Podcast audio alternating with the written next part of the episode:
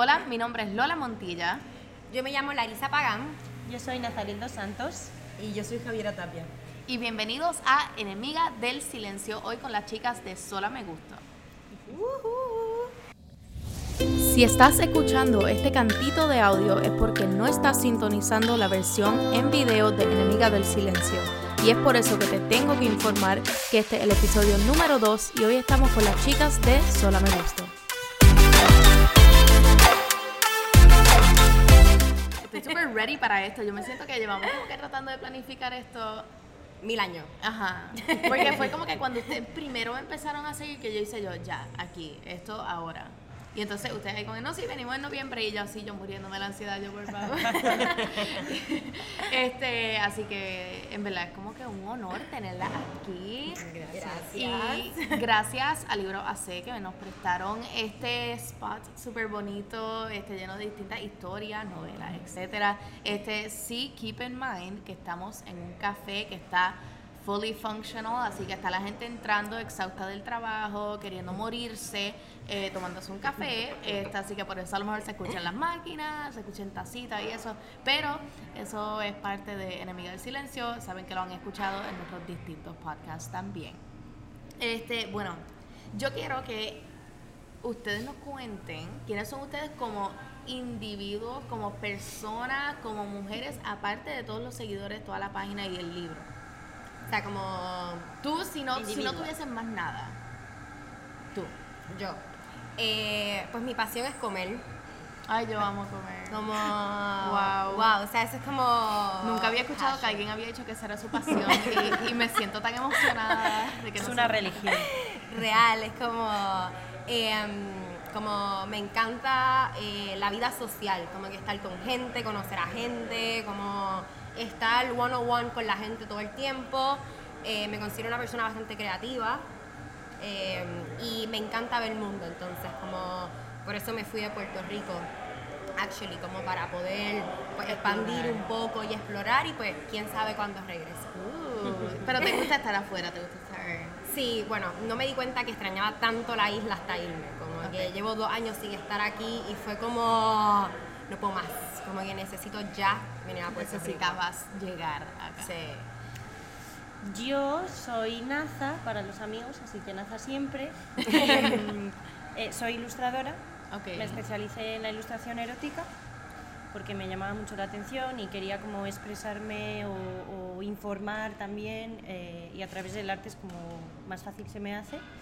Eh, no soy de Barcelona, pero llevo tres años viviendo en Barcelona para poder dedicarme a lo que me gusta, que es la ilustración y solo me gusto y todos estos temas controversiales. Me encanta. bueno, controversiales, pero controversiales en... Como que en el mundo que no es de nosotras cuatro, porque... Fuera de nuestra burbuja. Exacto. Entonces... Yo soy Javiera, soy de Chile, vivo hace cinco años en Barcelona, soy periodista de profesión, eh, máster en comunicación política y en comunicación con perspectiva de género. Básicamente la comunicación es lo mío y me defino como mujer y feminista y creo que eso ya es- son suficientes etiquetas. Súper, qué, qué poder, o sea, hay como que en esta mesa esto es una cosa espectacular. ¿Cómo ustedes comenzaron con la página de Sola Me Gusta? Porque todo nace con alguna historia, algún Sí. como que background, que uno dice, ¿sabes qué? No, ya, ahora, esto va a pasar ahora. ¿Cómo fue que ocurrió eso? Pues en verdad todo comenzó porque siempre se me olvida mi introducción, pero yo estudié relaciones públicas y publicidad, como que siempre me voy a lo cool, pero eh, entonces terminé aquí la Yupi y me fui, estaba en Copu y me fui a Barcelona a estudiar un género, un máster de género y comunicación. Entonces como que estaba buscando piso y de momento me apareció el piso de NASA por Facebook, el apartamento. Entonces yo le escribo el mensaje más awkward del planeta Tierra, como hola, me llamo Larisa, soy feminista, eh, estoy buscando casa, no sé Eso qué. es un buen intro, soy Sí, feminista. Como, De hecho, como puso eso, fue la única persona que vio el piso y con la wow. que me quedé. y ellas me habían dicho que la la había visto un montón de gente, pero nada, cosas que después me entero. había que disimular. Por supuesto. Entonces llego a Barcelona y llego a su apartamento. eh, de esto que llega a un lugar nuevo, yo no conocía a nadie. Entonces era como en el, en el apartamento era bastante pequeño y había una buena relación entre las compañeras de piso. Entonces NASA estaba comenzando la transición de ser ilustradora erótica. porque ella era ilustradora, pero estaba especializándose. Entonces todo el tiempo estaba viendo videos de YouTube sobre sexualidad. Y esto que tú no tienes amiga, entonces era como que, ¿qué hace? Oli. Entonces me ponía a ver los videos con ella y al final comenzábamos a comentarlo. Y de momento un día, yo con la vergüenza más grande del mundo, le dije como, a yo loca, tengo 22 años en ese momento y me masturbé por primera vez a los 21. Ok. Y ahí, como para mi sorpresa, NASA me contesta como yo tengo 24 y me masturbé por primera vez a los 23. Y ahí fue como, wait, aquí pasa algo, porque yo soy de Puerto Rico, ella de España, como que yo siempre pensé que allá era como mucho más abierto, Claro. que se hablaba de estos temas, como que la tenían más clara. Y al darme cuenta que no, fue como, seremos las únicas mujeres que han esperado más de los 20 años para masturbarse. Wow. Y ahí empezamos, a for- o sea, formulamos cuatro preguntas y empezamos a entrevistar amigas. Así comenzó Wow. todo. Sí. Entonces, tu perspectiva de toda esta historia, porque yo sé que siempre hay como dos lados así de Sí. Tú dices, esa loca me escribió que era una. Qué fuerte, porque es la primera vez que me preguntan esto. Es como Larisa siempre lo cuenta y luego ya otras preguntas. Pues nada, yo mi perspectiva era, necesitaba a alguien para entrar en el piso, eh, di con Larisa, hicimos Skype y fue como ahí, ya fue como muy guay, ¿no? Parecía que nos conocíamos desde antes. Y luego llegó y estábamos solas en el piso y, y una noche nos fuimos a recorrer Barcelona, nos perdimos, nos contamos nuestra vida, criticamos a nuestras exparejas. Eso siempre decimos, que criticar a los ex une muchísimo. Es algo muy sororo. No, igualmente aquí en Puerto Rico hay como que esta, esta cultura de las mujeres que se encuentran en el baño y salen mejores amigas. Sí, Sí. pues algo así, pero en vez de en el baño, en Barcelona. Sí. En el baño de nuestra casa no podía ser porque no cabemos dos personas. That's great. Em, nada, y eso, y nos hicimos muy amigas y eso, yo veía vídeos y tenía a Larisa aquí sentada a mi lado y los comentábamos todos, pero todos, era desde hablar de diferentes orientaciones sexuales hasta las partes de, de los genitales, o sea, desde lo más básico hasta Lo más algo más complejo. amplio, sí. ¿Cómo eran ustedes como nenas, o sea, bueno, no digo nenas, pero nenas chiquitas, o sea, como jóvenes? Si en algún punto ustedes tenían ya este conocimiento sobre la sexualidad. Bueno, lo que teníamos era desconocimiento. Sí, más que todo. Pero como chiquitas, como que cuando sus papás, por ejemplo, porque yo sé que en mi casa, personalmente, todo fue bastante abierto y, y todo fue como que un tema de conversación todo el tiempo, siempre estaba sobre la mesa y era, pues, sea, ustedes, cualquier pregunta que ustedes tengan, ustedes nos la pueden decir, Qué bien. no judgment. Sí, que sepas que eres muy afortunada, Sí. porque eso no es lo que pasa en general en las casas Sí. promedio. Por eso, ¿cómo fue ese entorno en las casas de ustedes? En realidad, en la mía personal, mi mamá es súper open, pero solo con relaciones heterosexuales, normativas, como que yo sabía todo sobre sexo con coito, como que mi mamá me orientó mucho con eso, pero nada sobre placer femenino ni sexualidad femenina, incluso como cuando comenzó el proyecto, que empezamos a hablar de esto en mi casa, mi mamá incluso está aquí en Puerto Rico para ver la presentación, porque vive en Estados Unidos, como tengo mucho apoyo eh, de esa parte. Eh, mi mamá me pidió perdón y me dijo perdón por nunca haberte hablado de tu, de tu placer ni tu sexualidad, como ella tampoco la tenía muy clara, o sea, porque como es un tema que justamente la masturbación no se habla. es Y especialmente tabú. en esa generación, porque yo sé que la generación, por ejemplo, de mi abuela, de mis tía abuelas, eso es un tabú. O sea, es lo que te enseñan, es, o sea, lo que te dice en un, en un libro de biología. Exactamente. Sí, así es. Procreación. Sí, y ya está. Y enfermedades, Sí, y protégete, cuidado. sí. Sí.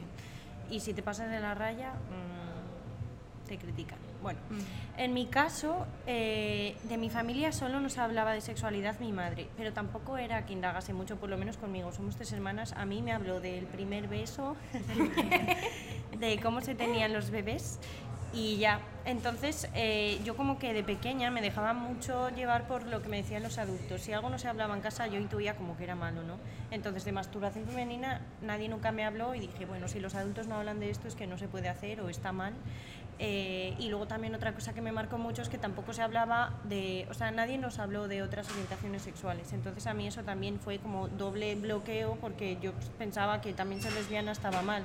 Entonces está todo muy relacionado porque mm, para darte placer pues tienes que conocerte y aceptar lo que te gusta y lo que no. y yo hasta los 22 años era un bloqueo emocional, sexual, todo. Ya Wow. no. Y entonces, Me ¿qué fue? ella. Ya no. Ahora soy Sí. pájaro fuera de la Sí, por si acaso. Yo me recuerdo que la conversación sobre las orientaciones sexuales en casa siempre había sido una bien abierta, aunque no necesariamente hayamos como que indagado en el tema al principio, pero siempre sabíamos. Mi papá siempre han trabajado en la industria de televisión y de radio, todo esto, así que ellos conocían todo ese como que entorno y pues entonces era un entorno en cual yo vivía también, porque yo conocía a toda esa gente, conocía sus distintas historias, etcétera. Entonces, cuando nos empezaron a hablar, o sea, directamente del tema, fue cuando Ricky Martin Mm. dijo que, que era, que era Gay. Entonces, en ese momento fue como que todo hizo sentido y yo, ok, y yo, esto es una cosa, o sea, esto es una cosa sola y fue como, wow, qué espectáculo. Y, o sea, las distintas como que connotaciones que tenía eso. Yo todavía conozco a papás y mamás de amigos míos que dicen que eso no es eh, algo que se supone que pase, que la homosexualidad es un pecado, que cómo se supone que, que sigamos procreando y qué sé yo. Y yo, tus problemas en serio son, o sea, la procreación. Yo dije, ustedes saben cuántos niños hay que necesitan hogares. Y yo, mira, si tú tienes un problema, vete y adopta. Claro. O sea, Y el mundo está súper super poblado, así que no sería un problema que un par de personas dejen de procrear, honestamente. claro, no, y personas que no, tú sabes, que no piensan bien, esas, Exactamente, esas se que pueden quedar en la parte de abajo de, de- o sea, del chain. Esa, esa gente no vale. Entonces, ¿cuándo, en qué momento ustedes determinan lanzar este proyecto al resto del mundo? Ahí entra Javiera. No, bueno, pero hay una parte primero. Sí, como del- en realidad nosotras este libro lo autopublicamos Ok. el 14 de febrero. ok. Y lo Ah, autopublicamos. wow, una fecha excelente. Sí, porque Claro. incluso as- Era el primer aniversario de Solo Me Gusta. Claro, porque lleva casi Dos dos, años. años. el proyecto y en el primer aniversario dijimos como vamos a autopublicarlo porque estuvimos más de seis meses, o sea, mucho más, eh, tocando puerta por puerta en todas las editoriales en, en Barcelona y en Madrid, eh, ya, escribiendo y llamando para que vieran el libro, porque ya el libro en realidad era el trabajo final mío del máster. Ok. Entonces ya estaba listo. O sea, simplemente necesitáramos a alguien que nos los publicara. Y cabrona, todo el mundo nos dijo que no. Porque nos decía como muy lindo, me encantan las ilustraciones. Sí, primero empiezan como que bien Sí. suavecitos, Sí, como que hay con lo chulo, positivo. pero, pero no. Y luego no. Entonces como que fue súper frustrante porque Ay, bueno, sí- pues, sí, pero si está tan chulo, ¿por qué no lo acabas de publicar? Claro. coño? O sea, Pues por Si el tanto tema. te gusta. Entonces ahí mismo nos empezaron a decir como que no, es que no podemos arriesgarnos con un tema tan tabú y ustedes no tienen los suficientes seguidores. Y nosotras como, ¿what? Como si los seguidores importaran. Sí, Claro, que como de cuando acá tú tienes que validar tu trabajo Con o tu- seguidores. ¿sabes? Como todo el research, porque hemos entrevistado a más de 100 mujeres, como que el libro es toda una comunidad, como que solamente no somos solo nosotras, como que un montón de mujeres. eh, y nos decían que no, que no, que no, que no, que no, porque hablamos de masturbación femenina y nosotras dijimos como, fuck it, vamos a Y tú, pues que se joda, lo hago Claro. yo. Claro, ya está. Y ahí mismo como que en realidad eh, autopublicar un libro es súper complejo, como moverlo. Eh, I know. eh, tampoco estábamos como súper desanimadas porque en Barcelona como que ya la gente no nos, como, no nos estaban haciendo caso porque hay otras, otras chicas hablando de sexualidad pero como que no hay un apoyo sororo de como que, mano, juntémonos, hablamos de este tema y hay mucho hablando de sexualidad pero nadie de masturbación. Entonces ya cuando estábamos como súper en bajas, como puñeta, que va trip, como que vamos a tener que dejar esto y vamos a tener que buscar otro trabajo, como ni modo. Eh, Javier entró a nuestras vidas. Javier Eh, ahí. como- Javier ahí sin mí no serían nada. y nos dijo como voy a Chile, denme ejemplares, voy a ver qué encuentro. ok. Y ahí Sí, no tenía muy claro qué podía encontrar, pero bueno, confiaba mucho en el proyecto y en las chicas, creo que es un proyecto espectacular y fue como, bueno, esto no se puede perder, vamos a ver si echamos manos de contactos en Chile, porque el mundo, nos hemos dado cuenta, en todos los países funciona igual, Sí. que No, alguien sí. conoce a alguien, o sea... Y también que uno nunca como que se mueve así una cosa espectacular en donde uno vive, sino Ah, es afuera. Claro. Sí, Eso también lo hemos aprendido, nadie es profeta en su tierra y cuesta el doble. Pero bueno, el resumen es que yo fui a Chile, toqué algunas puertas y encontramos una editorial, Editorial Venero, eh, que le encantó el proyecto y dijo, bueno, trabajemos juntas y trabajamos durante cinco o seis meses vía Skype. Nos reunimos todas las semanas trabajando y um, autogestionamos una gira también, la autogestión es muy compleja, pero muy bonita también porque hemos conocido a gente muy guay como tú. Ay, y como todas gracias. las chicas. Yo caigo en eso. Y Claro, por supuesto, y como todas las chicas que nos han dado un espacio para conversar, para conocernos, que nos pasó en Chile, en Argentina. Y bueno, estamos promocionando el libro porque creemos que tiene que estar en muchos más países, no solo en Chile. Y esta pequeña puerta que se nos abrió fue como, vamos, vamos por más, vamos a otros países y por eso estamos aquí, para que toda la gente en Puerto Rico nos conozca. Y yo creo que eso es un tema que se necesita tocar en Puerto Rico.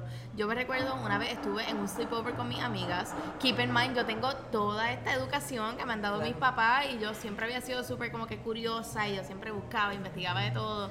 Y entonces estábamos todas sentadas hablando y entonces una, vez, eh, una empezó a hablar como que, ah, no, sí, que quién tuvo su primer orgasmo. y entonces viene una y dice, ¿qué es eso? Y todo el mundo hizo, What? y entonces todo el mundo ahí como que es que no sé cómo- Triggered, como- literal fue como ah, que eh, como que leave este no y entonces nosotras empezamos como que es que no sabemos realmente cómo describirlo y entonces ella ahí como que no de verdad no tengo idea y, y fue como Wow. y entonces yo en ese momento yo dije yo wow esto es un tema que no se está comunicando no se está comunicando ni en las escuelas ni en las casas ni nada, Nada. porque en las escuelas lo que nos enseñan es o sea esto es una vagina Claro. este esto es un penis y o sea Y ya. babies. Y pues sí, y cuando el hombre este termina, pues entonces tú Se quedas acabó. embarazada. Sí, sí. y es como, o sea, wow. Y es como Ay, que a ti te va a venir las reglas. Ah, ya está, no y ya. más nada. Es como que sí, periods, babies, penis. O Y sea, es- enfermedades, exacto. Ah, sí, entonces, ah, pero ten cuidado. STDs. Exacto. Pero nunca hubo como que esta, este open discussion de que esto era algo, o sea, mucho más grande. Y es como, como medio increíble, o sea, el movimiento que ustedes han, han creado. Porque no solamente, ustedes no solamente hablan sobre la masturbación femenina, sino quería comentar sobre un post que ustedes habían puesto en su página, que era sobre no sexualizar tu sexualidad. Y eso a mí me tocó, o sea, a un nivel increíble, porque yo siempre he sido una persona que debate de que el rol de las mujeres en la sexualidad está completamente trastornado. Y que yo pienso que la- las sexualidades no deberían ser sobre sexualizadas, o, o sea, o que no sean un fetichismo. así Claro, total. sí, al final el nivel de sexualización que te pones a ti misma, o sea, el control lo tienes que tener tú. el, eh, o sea, lo malo, entre comillas, empieza cuando alguien te empieza a hipersexualizar y, y- y no hay ni consentimiento, ¿no? Entonces eso, además nosotras recalcamos mucho también eh, que no nos, en nuestro propio placer, en el autoplacer femenino, no nos tenemos que tampoco centrar siempre en los genitales, que el placer femenino y el autoamor va más allá de una mini zona de tu cuerpo y que tenemos que aprender a, a querernos y a, a satisfacernos, a conocernos y a autoexplorarnos para ir más allá de los genitales y conocer a full eh, tu, tu sexualidad. Estoy de acuerdo con eso, porque pienso que en la industria de, por ejemplo, en la industria de la pornografía, se, las mujeres usualmente son las sumisas, las mujeres usualmente son las que tienen que seguir las órdenes o las que están tratando de hacer todo esto para satisfacer a bigger picture, que, o sea, lo que satisface a los demás. Pero genuinamente, nunca, yo personalmente nunca he visto como que este esta conversación tan abierta, tan tan fuerte, o sea, de un grupo de mujeres tan unidos, porque ustedes tienen muchas seguidoras y tienen muchas personas que participan en el post de ustedes. Sí, es que incluso como parte de nuestro activismo es hacer la parte de guerreras del amor propio, que en el cual hacemos sesiones de fotos eh, con desnudos y pintamos los cuerpos, porque también es como un poco de arte terapia, ¿sabe? Hasta cierto punto, estar todas en un cuarto desnudas, sin ninguna ser sexualizada o sin ninguna ser juzgada, como que pasa, lo contaba los otros días que al principio en las fotos quizás las chicas como tienen miedo a sacarse la camisa o esconden la barriga o están paradas como que derechas como para que las tetas no se ven caídas. Y de Y como que momento- suben los brazos, sí así como- como Y de momento pasa media hora y está todo el mundo como hablando, espatarrá, como contándonos, como mirándonos los tatuajes, como se comienza un ambiente muy, o sea, muy sororo y como muy puro, de que, mano, no somos enemigas, como que en realidad estamos aquí para estar juntas, somos amigas, como vamos a deconstruirnos juntas y comenzar a, poder como enseñar cuerpos reales, como sin Photoshop, sin, sin nada que estén tapando pendejadas que son nuestro cuerpo. O sea, tengo estrías y qué pasó. Como tengo chicho y qué pasó. Sí, todos tienen su historia. Claro, ¿sabes? Y en realidad ayuda un montón, como personal y como colectivo, y también las fotos ayudan eh, a, A otras a seguidoras a normalizar y a sentirse mejor consigo misma. ¿Cómo estos eventos y estos encuentros te ayudaron a ti en el aspecto de, la, de ilustrarlas? Eh, para mí solo me gustó como que ha marcado un antes y un después en mi trayectoria como ilustradora. Eh, empezó todo en el libro. Siempre lo, lo digo porque, o sea, yo Que podemos dibujaba... enseñar el libro. Sí, Para los que sí. estén viendo la versión en video, pues pueden ver el libro que es una cosa fantástica. Y tiene como que brillito y todo. Sí, yo creo que hasta peleamos el brillo como no tienes idea. Sí, el brillo era lo más importante. Eso era como que necesita Libro y- estar de ahí. brillo y contenido. Em, y nada, pues eh, cuando empezamos Larisa y yo a hacer entrevistas a mujeres, porque en el, li- el libro recoge 15 entrevistas, 15 entrevistas que hay que ilustrar. Entonces para mí era un reto, porque yo había hecho ilustraciones sueltas, retratos, mini encargos, una portada, pero nunca un libro completo. Eh, y yo me preguntaba como artista, o sea, no puedo ilustrar a la primera mujer masturbándose porque ¿qué hago? ¿15 mujeres masturbándose y no cuentan nada? Mm. Entonces es como todo muy igual, ¿no? También en mi imaginario tenía, eh, o sea, o me sentía más a gusto dibujando, también por mi formación como artista, es lo que te inculcan siempre, eh, que dibujes mujeres eh, bien flacas, blancas. mm, Y con la curvatura, sí. Sí, perfecta, no. canónicas. Entonces yo estaba acostumbrada a eso y de repente un día le llevo a Larisa un dibujo, estábamos ahí eh, abocetando, no sé qué, con el libro y me dice, Naza, que todas son blancas. y yo, "Mm, pues es verdad. fíjate. Eh, y claro, me decía, es que yo no me veo representada en esto, ni creo que ninguna chica se va a ver representada en esto, y es, o sea, es que es verdad. Entonces al final eh, fue como leerme muy bien las historias, conocer a las chicas, también era difícil porque había que mantener su anonimato, entonces no pueden ser chicas eh, súper realistas, sino que también un poco dar rienda suelta a la imaginación, pero representar como, como artista esa diversidad tan bonita de, de cuerpos de, de mujeres. Iba a decir cuerpos no normativos, pero es que ¿qué cuerpos son, Son no no- normativos? exacto. Somos normativos. Y además que estamos tan acostumbrados a ver en las redes, en, en los medios, estos cuerpos que son, o sea, Gigi Hadid y, o sea, y Kendall y Kylie Jenner, que Claro. son, o sea, estos esqueletos y, o sea, son... Sí. Totalmente. Es Desde que somos pequeñas, eh, esas son nuestras referentes. Y después vas a comprarte un pantalón y no entras en el pantalón Claro. que está ya 40 y piensas que algo está mal contigo Claro. misma. Y no te queda como en la foto. y- Evidentemente no hay nada mal contigo misma. Pasa que las modelos, más allá que no quiero hacer una crítica al rubro de las modelos, Sí. son una irrealidad para el 95% de las mujeres del mundo. Yo fui, reales. yo fui a una boutique y fui con mi papá. Mi papá tiende a, a llevarme pues a- para que me pruebe ropa y mi papá incluso me llevó cuando me fui a teñir el pelo y toda la cosa.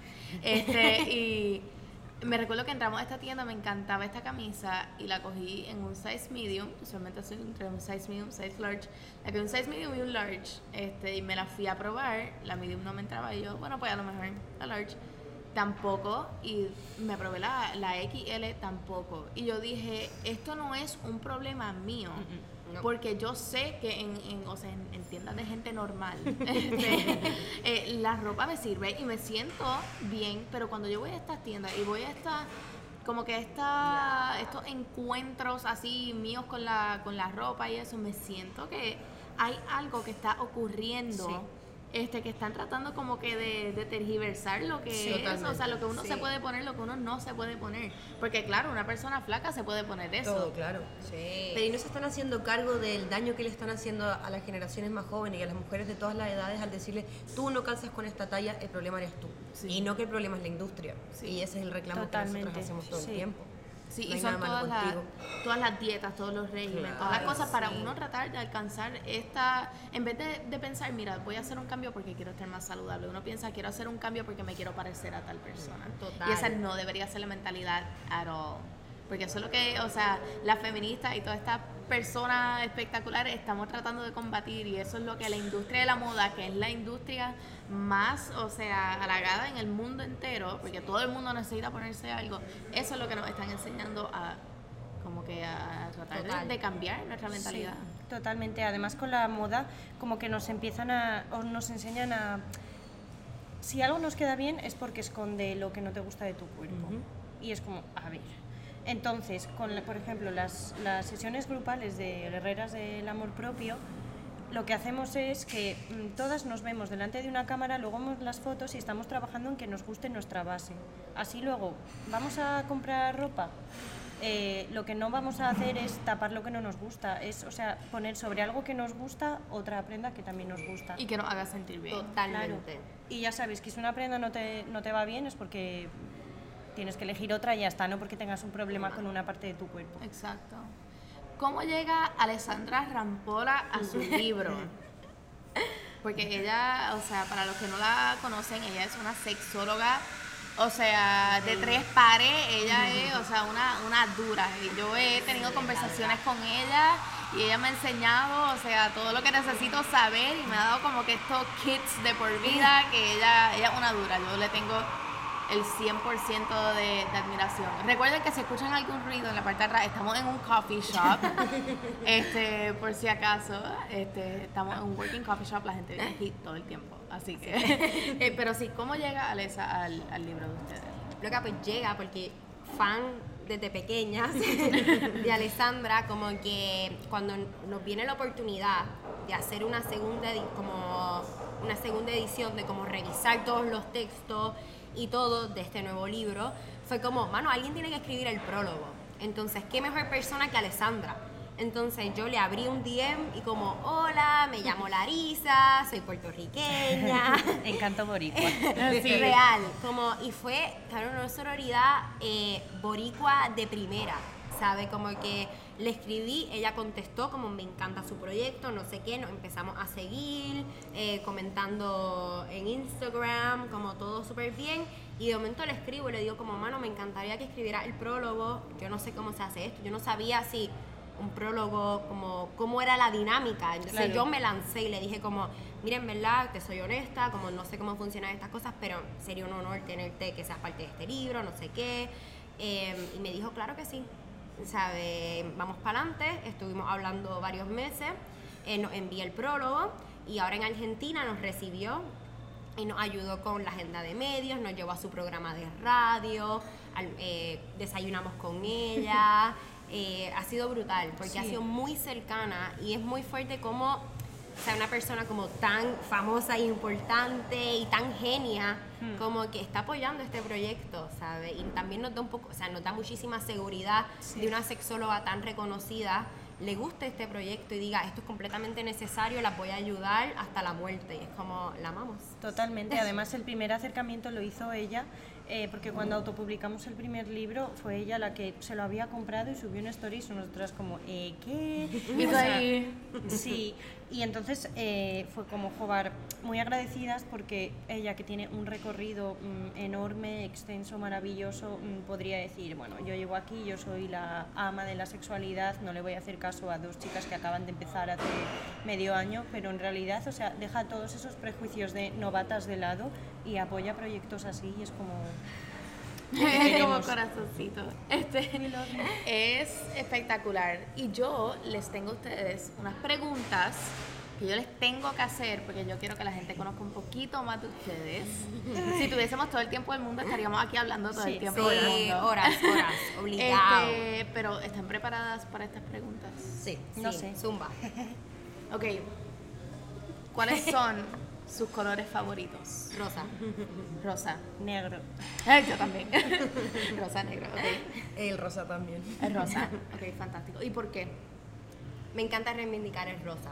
O sea, porque Bien. es mi color favorito y eso no me hace más girly, ni débil, ni nada que ver. Como que no es un color impuesto, me gusta. O sea, y hay que también cambiar ese significado de niña dulce, princesa, todo. Es como, no, el rosa puede ser fuerte, puede eh, significar valentía, como ovarios, todo, ¿sabes? Y me encanta el rosa. Me encanta. El negro. Yo negro podría tener algo muy poético. No, sí, yo también. plan, ese soy artista de mi- negro tiene todos los colores, pero no es por A mí, yo siempre estoy vestida de negro. Quien sea que me vea vestida Yo completa también. de colores, asústense.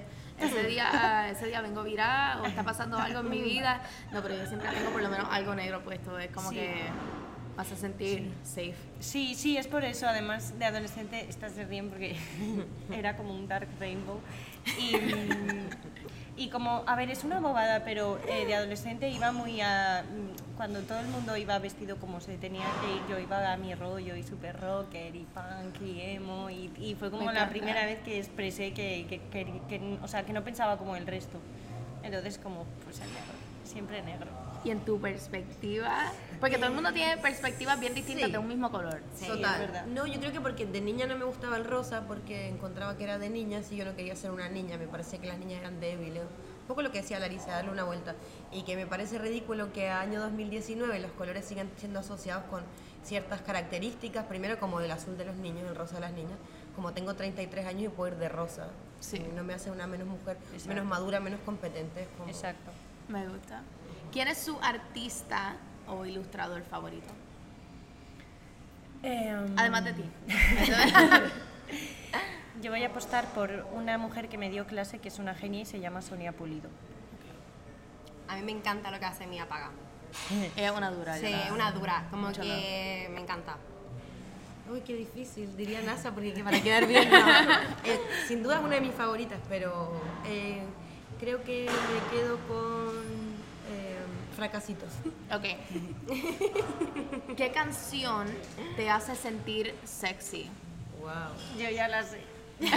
ya, yo también sé qué Val va a decir. Eh, Rihanna Love on the Es Brain. que como lo sabía.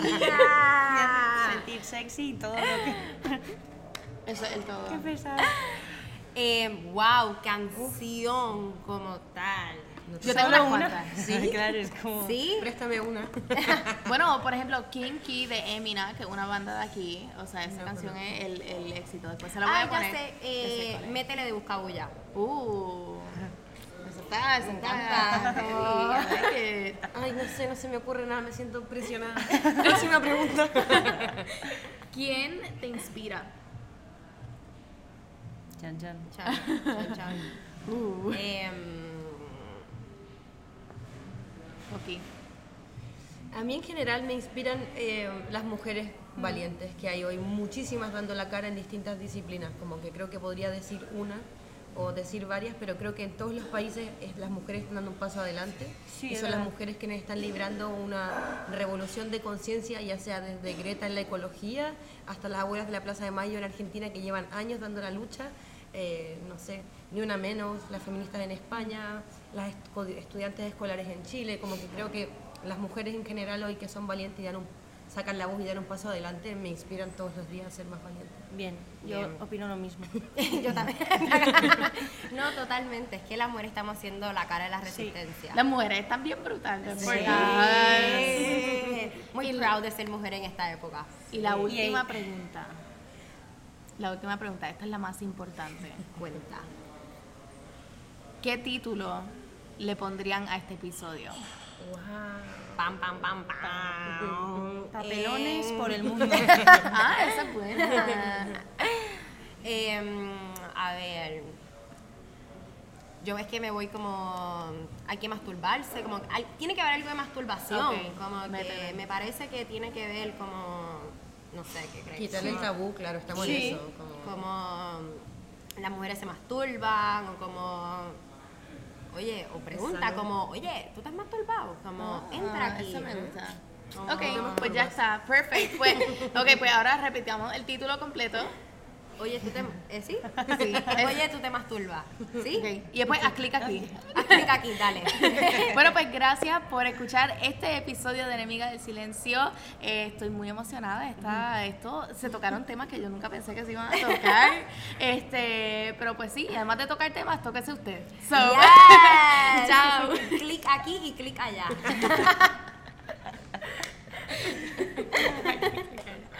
That's great. Gracias por sintonizar este episodio de Enemiga del Silencio. Si lo disfrutaste, compártelo. Sígueme en todas mis redes como Lola Montilla PR y busca más episodios en lolamontilla.com.